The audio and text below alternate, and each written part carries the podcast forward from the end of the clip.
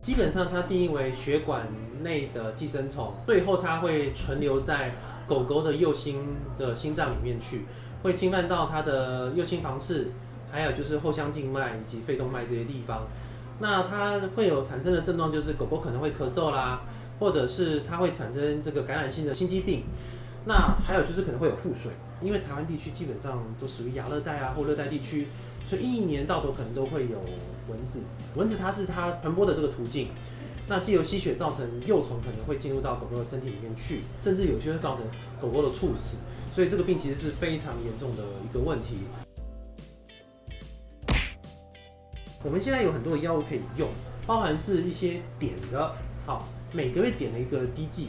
还有就是说可能每个月吃一颗的这个心丝虫的这个这个药，